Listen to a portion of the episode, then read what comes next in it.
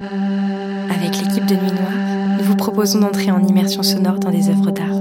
Notre objectif Vous reconnecter à votre imaginaire. Ferme les yeux, et regarde. Nous inventons des histoires à partir de tableaux, installations, photographies. Évidemment, pour les puristes, ce n'est que le fruit de notre imagination. L'imaginaire. On adore, On adore. beaucoup. À la folie. N'oubliez pas de vous munir de vos écouteurs pour profiter du son spatialisé. Maintenant, ferme les yeux et regarde. Bonjour. Aujourd'hui, nous allons vous dévoiler l'œuvre qui nous a inspiré pour l'épisode 08. Vous avez deviné dans quelle œuvre nous étions? Nous vous avons plongé dans l'œuvre d'Edvard Munch, Le Cri, encore une pure invention de notre part. Cette œuvre a été réalisée entre 1893 et 1917. Munch l'a reprise et détournée avec une série de cinq œuvres, dont trois peintures, un pastel et une lithographie. Alors, il nous paraissait important de s'intéresser à cet artiste et je vais vous dire pourquoi. Munch est l'un des précurseurs de la peinture expressionniste et bien sûr une icône des pays nordiques.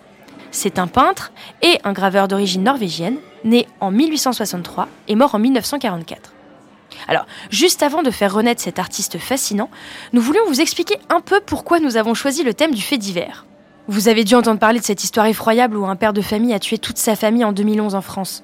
Un certain Xavier Dupont-Ligonnès. Ça vous dit quelque chose, non?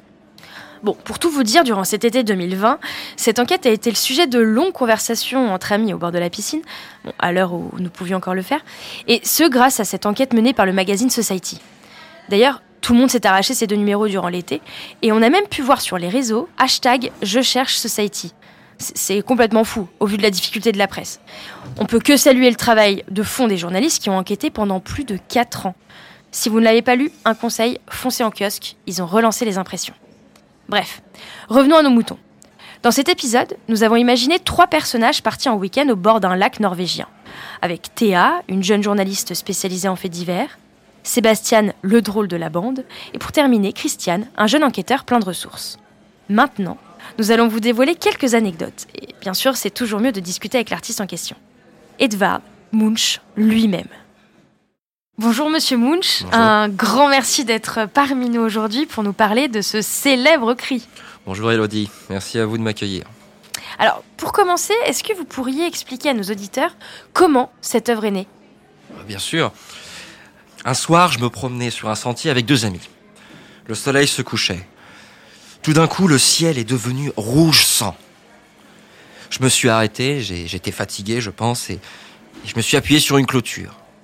Et là, il y avait du sang et des langues de feu au-dessus du fjord bleu et noir de la ville. Mes amis, eux, ont continué et moi j'ai décidé de rester. Et là, j'ai commencé à trembler, à trembler de tout mon corps. Vous savez, je suis anxieux, nature. Et j'ai senti une sorte de cri, de cri infini qui passait à travers l'univers et qui déchirait la nature. Après ça, cette image est restée. Et j'ai créé une série pendant plus de 24 ans, c'est pour vous dire.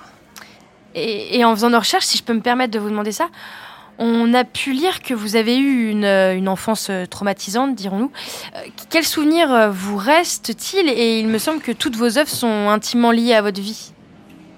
Oui, oui, oui, en effet, disons que, c'est du passé. J'ai- J'ai moins de mal à en parler qu'avant.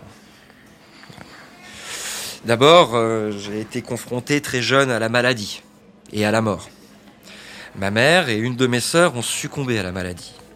Et j'ai dû grandir avec cette peur constante de la mort. J'ai connu de nombreux épisodes difficiles dans ma vie et la peinture a permis d'exorciser mes ressentis. J'ai voulu donc symboliser les émotions humaines comme l'angoisse et la douleur. Et d'ailleurs, le cri a fait partie d'une série qui s'appelle La frise de la vie. Et vous avez écrit Tout d'un coup, le ciel devint rouge sang. Est-ce que vous avez été témoin d'un phénomène incroyable? Mais oui, oui, oui, plus qu'incroyable même. Le jour où j'étais avec mes amis, du coup, à observer cet instant si puissant, Mhm. il y a eu une éruption volcanique tellement puissante qui aurait pu retentir à plus de 4800 km à la ronde. Vous vous rendez compte? Incroyable. C'est dingue. Des cendres volcaniques, elles se sont déversées dans l'atmosphère et se sont répandues un peu partout dans le monde, et notamment ici, en Norvège et dans les autres pays de l'Europe.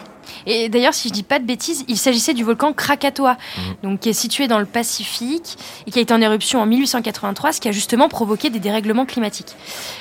Euh, Euh, et dire qu'on en parlait déjà à l'époque. Eh oui, déjà à l'époque. C'est ça qui a créé ma, c'est ça qui a créé mon nuancier de couleur. Hmm. Et voilà. Et ceci, elle a produit chez moi un cataclysme. Et ça m'a tout de suite procuré une, une émotion tellement, tellement forte. Ça représentait mais parfaitement l'allégorie de la douleur. Ah là, ce ciel rouge sang. Euh, si vous le voulez bien, Edouard, on va prendre une machine à remonter le temps. On est à l'époque de votre adolescence. Euh, il me semble que vous vouliez déjà, très jeune, être peintre. Est-ce que c'est bien ça? Oui, tout à fait. À l'époque, j'aimais tenir un journal. Et c'est à mes 16 ans que j'ai décidé de manière irrévocable que je serais peintre. Et disons que mon père aurait bien aimé que je fasse autre chose. Du coup, j'ai dû aller étudier à l'école technique de Christiania. Et j'y ai tenu que deux ans. Et après, je lui ai fait comprendre que ma vocation était celle d'être peintre, quoi qu'il en dise. Vous avez bien raison. Juste pour préciser aux auditeurs, Christiania était l'ancien nom d'Oslo, donc la capitale de Norvège avant 1924. Petit aparté. Euh, du coup, vous vous mettez à peindre, vous entrez dans un groupe d'étudiants, vous louez un atelier collectif et vous intégrez l'école royale de dessin. Rien Oui. que ça. Oui, oui.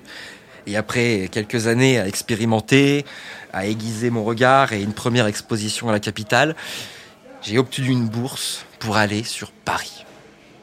Et cette ville, mon Dieu, m'a terriblement inspiré. J'ai pu rencontrer des grands peintres et, et mon maître était Monsieur Léon Bonnat. Monsieur Léon Bonnat, rien que ça. Et du coup, après Paris, je suis allé vivre à Berlin, où je me suis lié d'amitié avec euh, de grands intellectuels comme, euh, comme Auguste Strindberg et, et plein d'autres. Euh, si je peux me permettre, il me semble que vos relations euh, sentimentales ont été, comment dire, très passionnelles à chaque fois. Je me trompe? Oui, passionnelle. Tumultueuse même. Au point qu'à l'époque, ma compagne, Toula Larsen, m'a blessé à la main gauche avec un revolver. Vous savez, l'amour a toujours été un concept compliqué pour moi. Euh, Pour parler de choses un peu plus gaies, selon le quotidien Financial Times, quelle serait la seconde œuvre la plus reconnaissable après la Joconde, selon vous? De toute l'histoire de l'art, vous voulez dire? Absolument. Euh, Je dirais probablement Le déjeuner sur l'herbe d'Edouard Manet. Eh ben, pas du tout. Il s'agit de votre œuvre Le Cri. Et d'ailleurs, il est dit que dans une société plus mouvementée, multiple et désorientée que jamais, le cri représente parfaitement nos différents états d'anxiété. Et bon, vu notre super contexte 2020, vous avez été et vous êtes toujours en plein dans l'actu. Donc, le quotidien économique affirme que le cri est la deuxième œuvre d'art la plus reconnaissable après la Joconde. Bien joué, Edvard. Merci Elodie. Comme à notre habitude, on termine avec une citation inspirante. L'amour, c'est le cri de l'aurore. L'amour, c'est l'hymne de la nuit, disait Victor Hugo. Merci, monsieur Moulch, de vous être prêté au jeu, de nous avoir dit tant de choses passionnantes et de nous avoir fait l'honneur de venir dans nos studios. Merci. Bah, merci à vous, c'était un plaisir. On espère que nous vous avons éclairé sur cette œuvre emblématique et on se retrouve le mardi 15 décembre pour un nouvel épisode fictif de Ferme les yeux et regarde. D'ici là, n'oubliez jamais de vous reconnecter à votre imaginaire et si vous voulez nous soutenir, n'hésitez pas à parler de notre podcast autour de nous. Merci. On vous embrasse. Salut.